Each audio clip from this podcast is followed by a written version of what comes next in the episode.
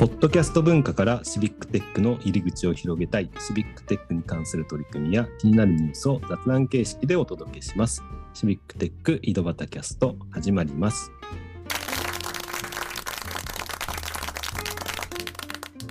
はい、今日も岐阜の石井と埼玉の太田と川崎の又がお届けしますということで、えー今日もおゲストに、えー、 Code for Japan の陣内さんに来ていただいてます。よろしくお願いします。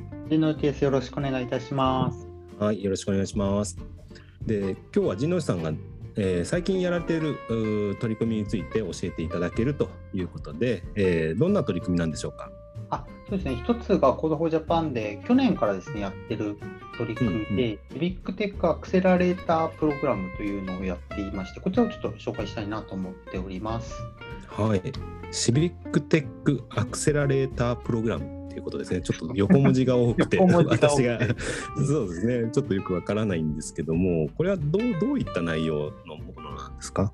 そうですね。あのいわゆるですね、まあ、シビックテックとか、あとガブテック、うんうん。まあ、行政のところの、はいはい。まあ、スタートアップさんをですね支援するうんうん。取り組みで、まあね、結構うん。うんビッグテックの取り組み、私たち、まあ、あのいろいろやってるんですけれども、うんうんまあ、プロトタイプまで作るところまでは結構行ったりすると思うんですけども、なかなかそれがこう実社会で使われるまでは、なかなか行くものが少ないかなっていうのが課題感としてありまして、まあそこ。で、まあ、やっぱりある程度会社だとか、まあ、あとオープンソースのプロジェクトとかでもいいと思うんですけれども、なんかそういうのを支援する枠組みが必要かなというふうに思ってまして、去年立ち上げたプログラムになってます。で具体的にはですね、まあ、去年2つの会社さん支援したんですけれども、はいはい。こうあの資金をあの最大300万の資金をですね提供したりしますし、あとメンターの方が8人ぐらいあのいらっしゃるので、あのその方のメンタリングとかあと毎うんう週こう打ち合わせをしてですね結構その、まあ、うんうん。経営課題もそうだし、まああのうんうん。あと行政とかとやっぱ一緒にやっていきたいみたいなことになると、はいはいはい。まあ、私たち Code for Japan もいろいろな自治体さんとやっていたので、まあ、そういうところにもつなげたりだとかっていうようななるほどなるほど。いただいてます。だから、あのースタートアップ的なあー企業でその行政の課題を解決できる例えば AED の場所をし、マップ化するとかそんなような取り組みとかもそそうですね。対象になってくる対象になっってくるっていうことですはあ。ね。まあ、去年やった2社で言いますと、1つ目の会社さんがですね、こう、うん。まあ、最近結構行政とかで多いんですけれども、その、うん。市民の意見を、まあ、合意形成したりだとか、いろいろ収集してやるみたいなプログラムがありましあのはいはい。いうようなニーズがあってね、まあ、それのソフトウェア、まあ、SaaS サービスっていうのを提供するリキタスっていう会社さんを支援したというのと、もう一つがですね、WeUp という会社さんなんですけども、やっぱまあ行政もそうなんですけども、いろいろやっぱこうオンラインでやるようになって、手続きとかを、やっぱり、うんうん。あんまりそういうのに慣れてない方って、どうやってやったらいいか分かんないので、それをまあガイドするような、まあ、例えばポップアップが出て、ここを押すとこうなりますみたいなのを補助してくれるようなサービスっていうのを開発している会社の2つの会社さんを支援しましたね。実際にこうこの2つの会社さんがその、えーどどちらかの自治体とかと一緒に何か提供したりしたっていうことなんですか？それとそうもですね。あ、えっと、もうリキタスに関しては自治体さんと具体的にですね、始めまして、3つほどの自治体さんと実証実験をこの私たちが支援している期間中に開始しました。し、今年度もやっぱり結構な自治体さんから引き合い来てるあという。ーなるほど。今最近そうですね合意形成というかねあの自治体さんが市民共同っていうこともねかなり言い始めてますからね。うんだからこういったプラットフォームみたいな話があるとなかなか使えるんじゃないかなという気がしますけど。はい。ございます。うん。一つの WeUp のサービスもですね、うん。まあ、自治体さんと1個話も進んでおりますし、あとやっぱ企業さんのところで、うんあの話を、まあ、最近、まあ企業が逆に行政にサービス提供もしたりするので、まあ、そういうののつながりとかも今後出てくるんじゃないかなというように思ってます。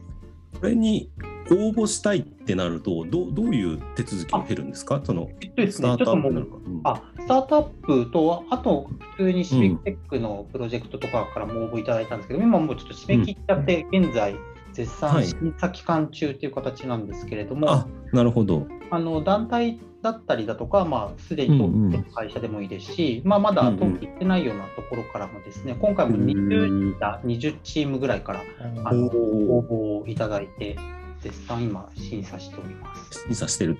でその審査結果がいつぐらいに出てくるんですか？ね、最終的なあの会社名発表するのは、この私たちの件が終わった後なので、あのうんうん9月に予定している Code for Japan サミットっていうイベントで発表するので、うんうんぜひそこにあでああのご覧いただければというふうに思ってます。なるほど。今年も9月に Code for Japan サミットが開かれるわけですね。はい、もう一つ紹介したいのが Code for Japan サミット。サミット。つながった。よかった。つながった。うまい具合につながった。はい。はい。あの、はいこちらあの、ご存知の方も多いかなと思うんですけども、 Code for Japan でですね、もう何回、8回か9回ですね、 Code for Japan Summit、年に1回のあの、まあ、お祭りみたいなイベントを開催してまして、うんうん。で最初、まあ、東京でスタートして、まあ、あの新潟とか、うん千葉とかでやってきたんですけども、やっぱりここ2年、コロナの影響でオンライン開催をしておりましたというところで、ちょっと今年度もですね、オンライン開催をあの9月に予定しておりますけれども、ちょっと開催形式が大きく変えようということで動いております。うんうん。どどんなふうに変えようとしてるんですか今？えっとですね、今までうん2日間で、土日の2日間でやってたんですけれども、今う回からんうん。Code for Japan Summit Week ということで、1週間にわたってお送りしようというところと、あとですね、うんうん。もう一つ大きな違いが、パブリックビューイング形式であのやろうと思ってまして、こうオンラインイベントってなかなかですね、いいなと思って、もう後回しにしちゃって見ないパターンって多いかなと思うんで、まあ、はいはい。実際やっぱみんなで見るみたいなのが一体感もあるし、交流もできるので、こううんリアル会場とあとオンライン会場をですね、用意して、うんそこで集まってみるというところと、あとまあ私たちとしてはこの東京会場とか用意する予定なんですけども、まあ、それだけじゃなくてですね、こう皆さん、地方の皆さんにもですね、各地域でパブリックビューイングの会場を用意していただいて、そこに川崎会場とかね。はい、うんそうです。岐阜会場とかですね。うん。いいですね。ぜひぜひご協力いただければと思っております。うん、結構有志的にね、あの、コードフォージャパンサミットがあると、パブリックビューイングとかね、あの、用意してる会場とかね、うん新潟とか、去年だと去年や新潟とか、ってましたよね。うん、あったような気がしますけど、はいうんあれをちょっと反抗式みたいな感じでできるとほうほう。いいかなといいですね。うん、確かに楽しそう。皆さんもうん、取材のしていただけるという噂も聞いておりますので。そう、そうなんですよね。さっき、小俣さんとね、あの、ちょっと話してて、リポーター、うんうん。特特派員でしたっ特派員。け 特派員、はい、特派員を派遣をして、派遣をしてね、そみんなの会場のレポートというか、レポートインタビューをね、うん、インタビューでもいいしね、うん、生の声感想聞いてもある、ううん。ん、そうそうそう、生の声。レコーダーとビブスを、うん。ニュースを配って、いよいよいよいよユニフォームですか。うん、ユニフォーム、あ作りましょうよ、ね、あのお。井戸端キャストの、だから派遣、あ。あのね、作ればいいじゃないですか、そそうですね。あのじあのうん。枚数集まればあのカスタムできる。うん。うん、そうそう。そうそういいですね。うん、作りましょう、ビブス作りましょう。あれお、多分。ワンショー、ワンショーと。ワンショー、ワンショーね。うん。あのそうですね。10枚ぐらい作ればカカスタム。そうそう、うおん、全然。10, 10人ぐらいなんとか頑張って特派員作りましょうよ。